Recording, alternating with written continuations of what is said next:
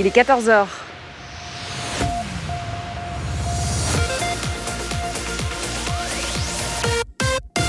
BX1 ⁇ Radio de Bruxelles.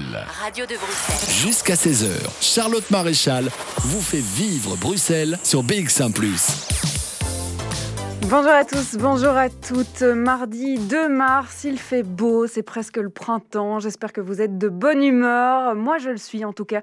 On est parti pour euh, deux heures de direct dans cette émission Bruxelles Vie. Alors aujourd'hui, on va prendre la direction de Scarbeck.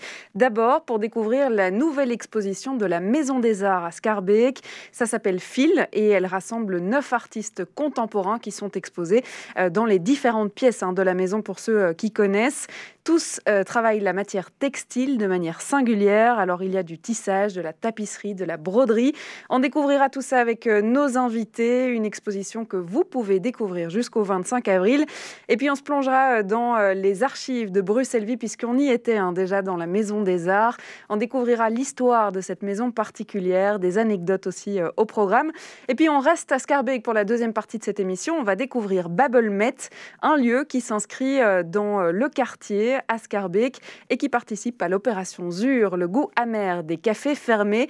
On découvrira ce lieu au travers des yeux de sa gérante, mais aussi euh, d'une habituée, euh, mais aussi euh, d'un partenaire. Ça s'appelle la Grange en Ville.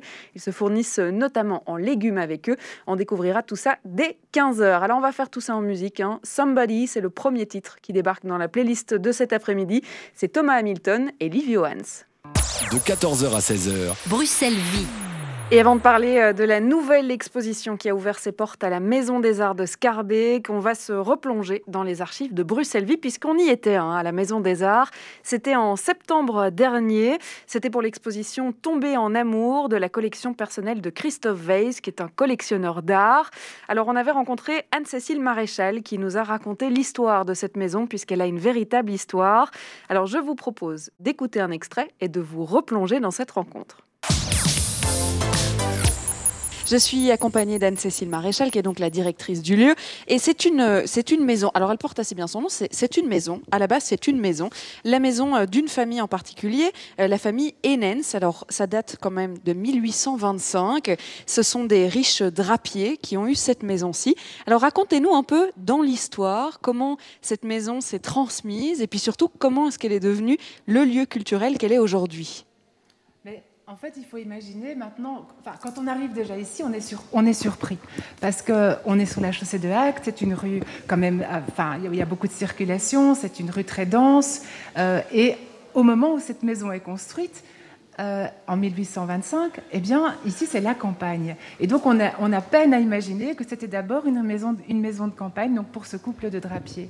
Et puis, la maison va s'embourgeoiser, s'agrandir, s'embellir, je dirais, au fur et à mesure des générations, toujours de la même famille, Enens, puis Terlinden. Et donc, à la troisième génération, cette maison, je dirais, est dans l'état tel qu'on la retrouve aujourd'hui. Et en effet, on l'a restaurée il y a deux ans, et on a essayé de retrouver, je dirais, le faste, euh, les, les éléments du décor que cette famille avait mis en place à la fin du 19e.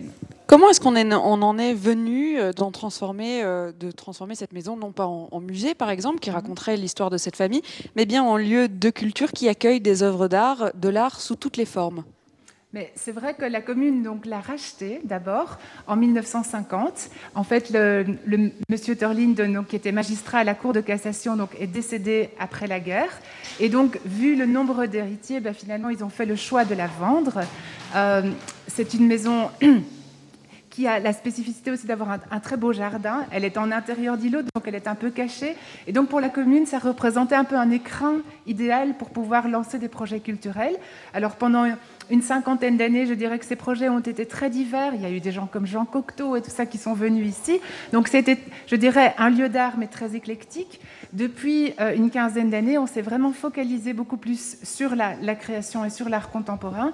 Et elle est devenue beaucoup plus un lieu de création, en accueillant des projets d'exposition, mais aussi des collaborations avec les écoles d'art. Oui, on en parlait juste avant. Hein. donc, vous proposez un budget pour chaque exposition euh, qui pousse à la création. Donc, il y a les œuvres préexistantes qui sont déjà exposées, et puis il y a cette œuvre créée dans l'atmosphère de la maison, avec euh, la maison en tête, en inspiration. Complètement. Et donc ça, c'est vraiment quelque chose que, l'on, soutient. Et donc voilà, grâce à des subsides, bien sûr, mais, de pouvoir faire confiance à des artistes, de pouvoir s'inspirer de ce lieu.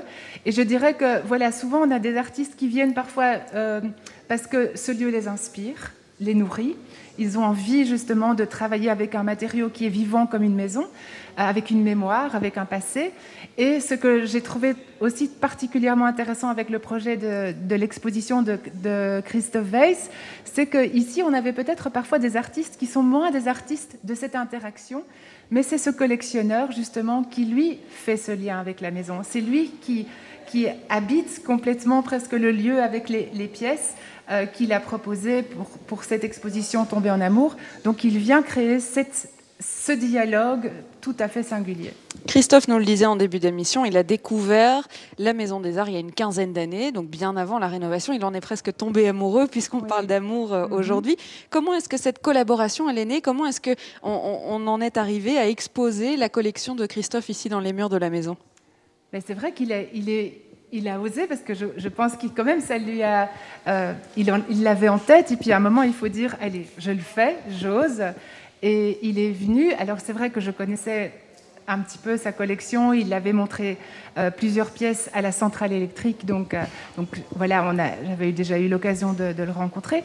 Mais avec l'équipe aussi c'était vraiment de se dire tiens ici c'est quelque chose de tout autre. Montrer une collection d'habitude on, on ne l'avait jamais fait. Et donc et comme je l'évoquais, c'est aussi une série d'artistes qui sont parfois un peu plus conceptuels sur la question du langage, la question de la transposition euh, du, en art plastique, euh, parfois de, mots, et qui ne seront peut-être moins des artistes qui spontanément viendraient vers un lieu chargé d'histoire comme ici. Sur BX1 ⁇ de 14h à 16h, Bruxelles vit il y a des jours comme ça où la technique décide de ne pas nous aider. C'est pas grave, vous avez eu un morceau de musique en plus.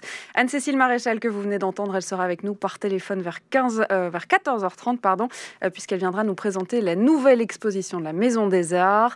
Du côté de la musique, on va écouter Bendo qui arrive avec son titre Oublié. On écoutera aussi A.G. bientôt avec euh, Peter Pan. Mais d'abord, Bendo donc. Bruxelles Vie.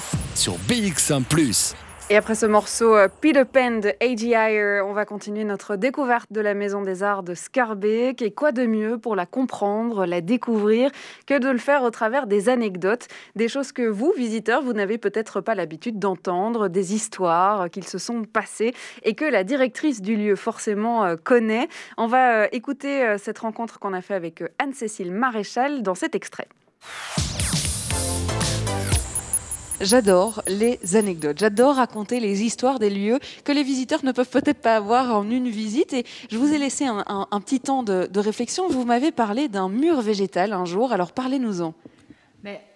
C'est une anecdote, enfin c'est pas vraiment une anecdote, mais c'est quand même une jolie histoire. C'est-à-dire qu'on euh, a invité l'artiste Bob Verskure, qui est un artiste qui travaille justement la question du végétal, mais aussi euh, parfois de son flétrissement, de, sa, de, comment justement les, branches bah, ont une vie aussi une fois qu'elles sont coupées.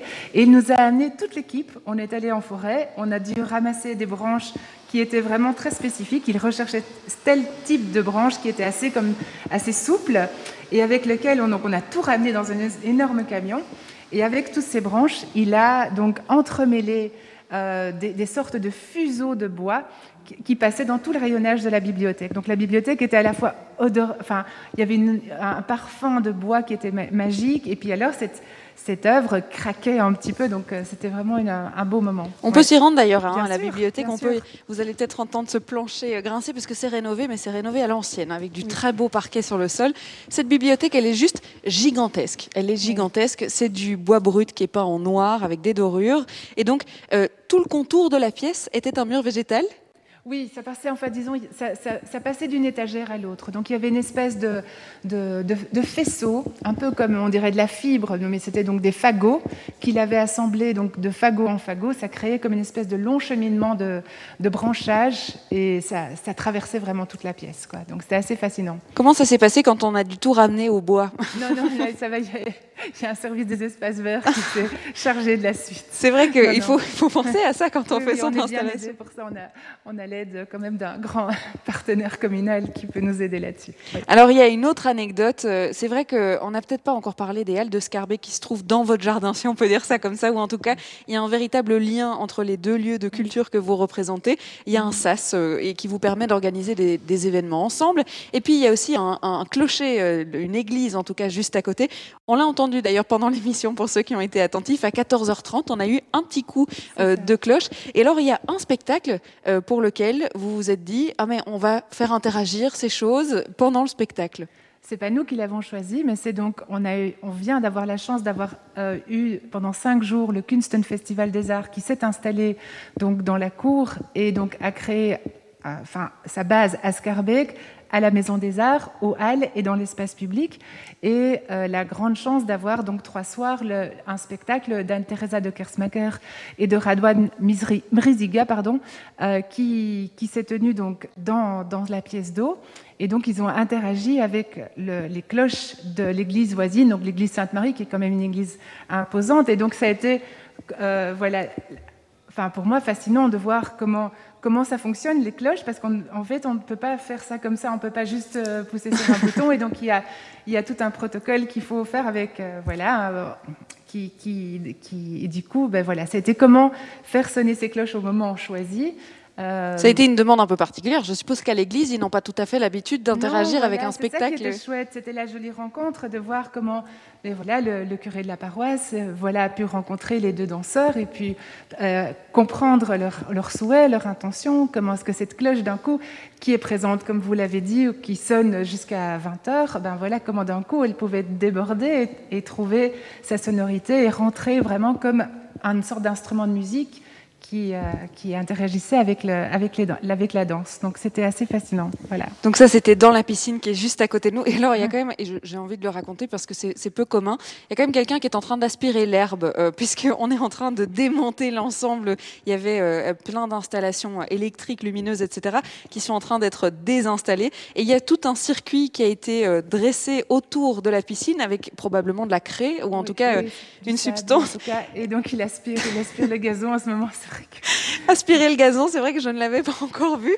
On en voit, on en voit, c'est très bien, on en apprend tous les jours. De 14h à 16h. Bruxelles vit. Ah oui, Anne-Cécile Maréchal, que j'ai vue en vrai, en chair et en os, eh bien, c'était euh, le 9 septembre 2020. Ça remonte déjà à, un petit temps. Hein. Elle sera avec nous euh, cette fois-ci par téléphone, pas en vrai, mais en direct dans quelques instants pour nous parler de cette nouvelle exposition à la Maison des Arts. Ça s'appelle Fil. On découvrira ensemble eh bien, euh, tous toutes ces, ces neuf artistes qui exposent dans chacune des pièces de la Maison des Arts. Ce sera juste après Phil Abraham que vous écoutez avec le titre Charlie et le PAM. Jusqu'à 16h, Charlotte Maréchal vous fait vivre Bruxelles sur BX1 ⁇ et comme promis, on va aborder la nouvelle exposition qui est proposée depuis la semaine passée à la Maison des Arts de Scarbeck. Vous pouvez la découvrir jusqu'au 25 avril. Ça s'appelle Fil. Et pour nous en parler, rien de tel que d'avoir la directrice du lieu par téléphone avec nous, c'est Anne-Cécile Maréchal. Bonjour. Bonjour. Alors ça fait un petit temps qu'on ne s'était pas vu, on a entendu quelques extraits, euh, on était à la Maison des Arts avec Bruxelles Vie, c'était en septembre dernier, ça fait un petit moment. Ici on démarre avec une nouvelle exposition, alors on l'a entendu hein, dans les extraits, euh, dans l'historique de la Maison des Arts, c'est une maison de drapier qui a donc un lien avec le textile. Ici on parle de fil, alors de fibres, de fil, de tissu, mais donc de textile. C'est un peu un retour aux sources de la Maison des Arts? Mais on, est, on, essaie toujours hein, de créer une sorte de chouette dialogue entre cette maison qui est quand même un témoignage de, de comment ce qu'on habitait à Bruxelles au début du 19e euh, et puis les artistes contemporains. Et c'est vrai qu'elle a gardé son décor, elle est encore au mur des tapisseries, mmh. elle a, je dirais même dans les chambres, il y a encore des tissus et donc je ne sais pas si c'est parce que c'était une, famille de drapiers à l'origine. On ne sait pas grand-chose sur cette famille -hmm. de drapiers, mais ça dit aussi le goût bourgeois de cette époque pour euh, quand même des matériaux assez, assez soignés euh, qui, qui, recouvraient les murs et qui, qui sont toujours conservés dans, dans la maison. Donc, euh, pardon. Mais donc, du coup, euh, aujourd'hui, il y a neuf artistes euh, contemporains qui travaillent, du coup, la manière textile, mais de manière singulière. Hein. C'est vraiment chacun a travaillé à sa façon le fil, le tissu, la broderie, la tapisserie. et ils sont exposés donc dans les pièces de la maison. Comment est-ce que ça a été choisi? Comment est-ce qu'elle a été composée, cette expo? Mais ça nous avait frappé avec ma collègue Véronique Baccarini. On, on était frappé de voir à quel point il y avait une scène contemporaine, je dirais, d'artistes euh, plasticiens, des plasticiennes, je dirais hommes et femmes, qui faisaient le choix de, se tourner vers des techniques qu'on appelle un peu parfois même des travaux de dames, enfin c'est-à-dire de la broderie, de la tapisserie, de la couture, du tissage, euh, du travail avec des cordes, etc. Et on était frappé de voir comme ce qu'ils exprimaient tout en utilisant des techniques anciennes n'était pas du tout, euh, euh, comment dire, old school, mhm. rétro, désuet, etc., neuneux, que du contraire. Ça parlait vraiment des, des questions très, très contemporaine. Et alors, on a fait un choix de neuf artistes. Il y en a deux qui vivent à l'étranger, mhm. qui sont peut-être plus connus. Voilà, c'est une japonaise qui s'appelle Shiaru Shiota et qui fait d'incroyables installations qui sont prises dans des, des, incroyable réseau de, fils. Ici, ce sont donc un kimono blanc qui est, qui est pris dans un, une espèce d'incroyable toile d'araignée de, de, fils noirs. Mhm. Il y a un autre artiste espagnol qui s'appelle José Maria Sicilia qui travaille aussi la broderie, mais sur la question plutôt de comment est-ce qu'on peut rendre visible des l'onde lumineuse. Mhm. Donc, c'est très scientifique. Mais après, il y, a, il y a sept artistes qui vivent en Belgique. Et là, pour le coup, on a vraiment une très jeune génération, puisque la moitié des artistes ont moins de 35 ans. Donc, euh, donc c'est vraiment aussi montrer que c'était des, des techniques qui sont choisies, y compris par de très très jeunes plasticiens ou plasticiennes. Alors on l'a entendu dans les extraits et vous l'avez rappelé, c'est vrai, euh, au tout début de notre interview ici, c'est que euh, le but aussi de la Maison des Arts, c'est de pouvoir créer, de pouvoir soutenir la création artistique. Et donc il y a pas mal des œuvres, si pas la plupart des œuvres qui sont exposées chez vous, qui ont été créées pour le lieu, inspirées de la Maison des Arts. C'est le cas ici aussi hein, dans l'expo Phil. Oui, c'est vraiment pour nous un, des objectifs, je dirais même une de nos missions. Mhm. Et donc ici, il y a, donc il y a deux, deux, grandes installations qui ont été créées spécifiquement pour le projet. Donc euh, ce sera le travail d'Élise Perrois que vous allez recevoir juste après, mhm. et puis le travail d'Erwan Maeo. Et alors on a une collaboration aussi qui a pu se faire euh, avec euh, l'artiste Marine Dubnik, qui est une artiste d'origine allemande et qui a travaillé sur le porche de la maison. Et donc ça c'est assez magique parce que chez elle, on voit à quel point elle peut travailler en, enroulant un fil d'argent, d'or ou, plus sombre sur des objets vraiment infiniment petits, comme des aiguilles, des épingles, des, crochets, etc. Mais aussi comme elle peut euh, le faire avec un geste plus ample, donc cette fois-ci sur euh, une colonne du porche de la maison. Donc elle, change vraiment d'échelle. Et donc ça, c'est aussi vraiment une création in situ qui a été faite.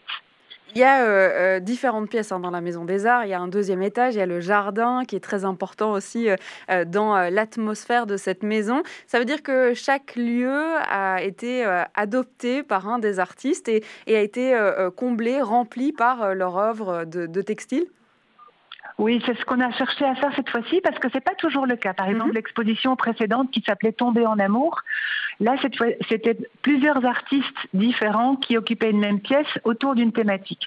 Et donc, on va dire que chaque pièce créait plutôt un, lien avec une autre, et donc euh, sur un, thème qui finalement amenait des rencontres un peu singulières.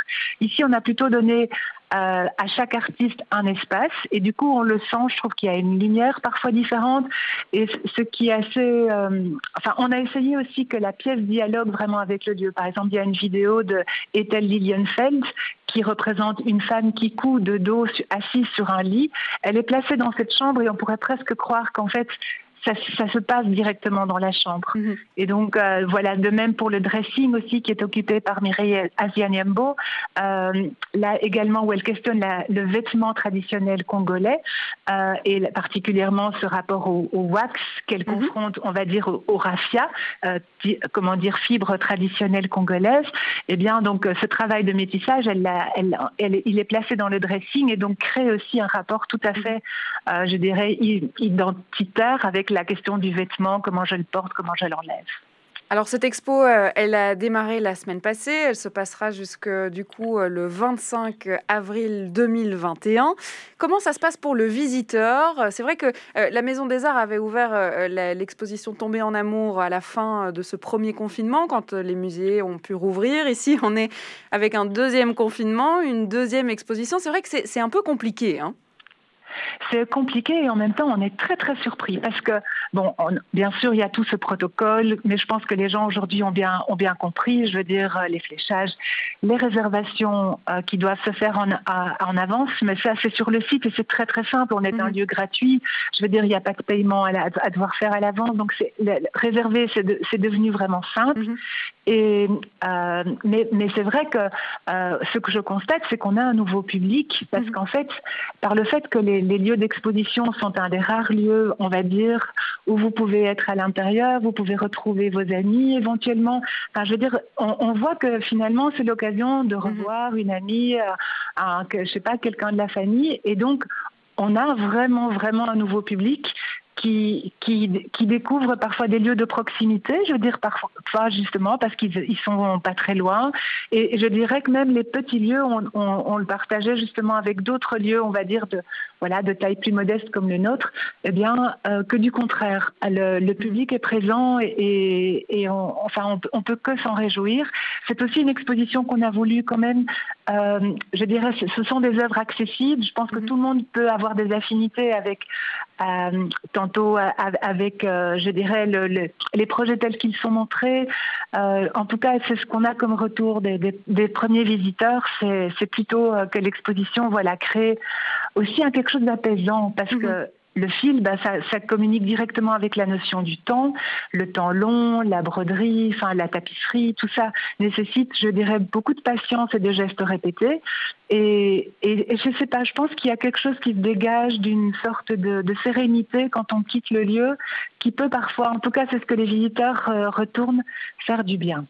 Alors on va rentrer dans les détails euh, de l'un des travaux qui est proposé dans cette exposition, c'est celui d'Élise Perrois, euh, qui expose en ce moment même du coup à la Maison des Arts de Scarbeck. Merci beaucoup Anne-Cécile Maréchal d'avoir été avec nous. Bah, merci beaucoup de m'avoir invité et merci beaucoup de faire écho à l'exposition. On a hâte de pouvoir la découvrir. Alors, comme je l'ai dit, on ira découvrir le travail en particulier hein, d'Élise Perrois qui est donc exposée. Elle sera avec nous par téléphone dans quelques instants. On va d'abord faire une courte pause et puis Ebaleza Martino arrive avec le titre Amitié. De 14h à 16h. Bruxelles vit.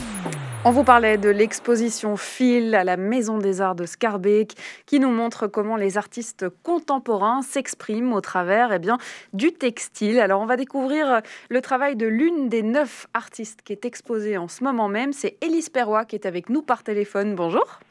Bonjour. Alors, on en a euh, parlé avec euh, Anne-Cécile Maréchal il y a quelques instants. C'est vrai que vous êtes neuf, exposé euh, dans la Maison des Arts et qu'il y a un principe dans la Maison des Arts de Scarbeck, c'est de proposer des œuvres, des propositions qui ont été faites pour la maison, inspirées de la maison. Alors, parlez-nous un petit peu de, de, ce, de cette, de cette démarche artistique, de ce projet qui a été créé avec la Maison des Arts. Euh, donc oui, c'est ça. J'ai été invitée par euh, Anne-Cécile pour créer une pièce et euh, cette pièce en fait s'appelle Sous-bois et en fait elle s'est inspirée au-delà de la maison, elle s'est inspirée du jardin et de la mémoire en fait du jardin de la Maison des Arts. Mhm. c'est, je travaillais juste avant autour du thème du jardin et là je suis partie sur l'idée du sous-bois, c'est-à-dire qu'en 1920 dans ce jardin a été pendant un court instant, euh, un, sous-bois, en tout cas une, mhm. des marronniers, en fait, ont recouvert cet espace. Comment est-ce qu'on s'en euh, inspire du coup euh, Parce que c'est vrai que le, textile, le sous-bois, a priori, n'ont pas beaucoup de points communs. Comment est-ce qu'on arrive à réunir tout ça du coup? En fait, moi, c'est assez complexe. En fait, mon travail, c'est un travail de tissage, mais je travaille en fait avec une, un jeu d'ouverture et de fermeture qui me permet de créer du volume. Mhm et euh, qui permet de, de traduire le, le souffle d'une certaine manière euh, par ce jeu de volume. Et d'autre part, en fait, ce, ce, jeu de volume permet aussi de, de, de parler en fait du, du, temps de travail. Il y a tout un travail d'ajouré en fait que le tissage apporte comme des formes de fenêtres. Et le sous-bois, c'est aussi cette chose où, euh, où la lumière transperce.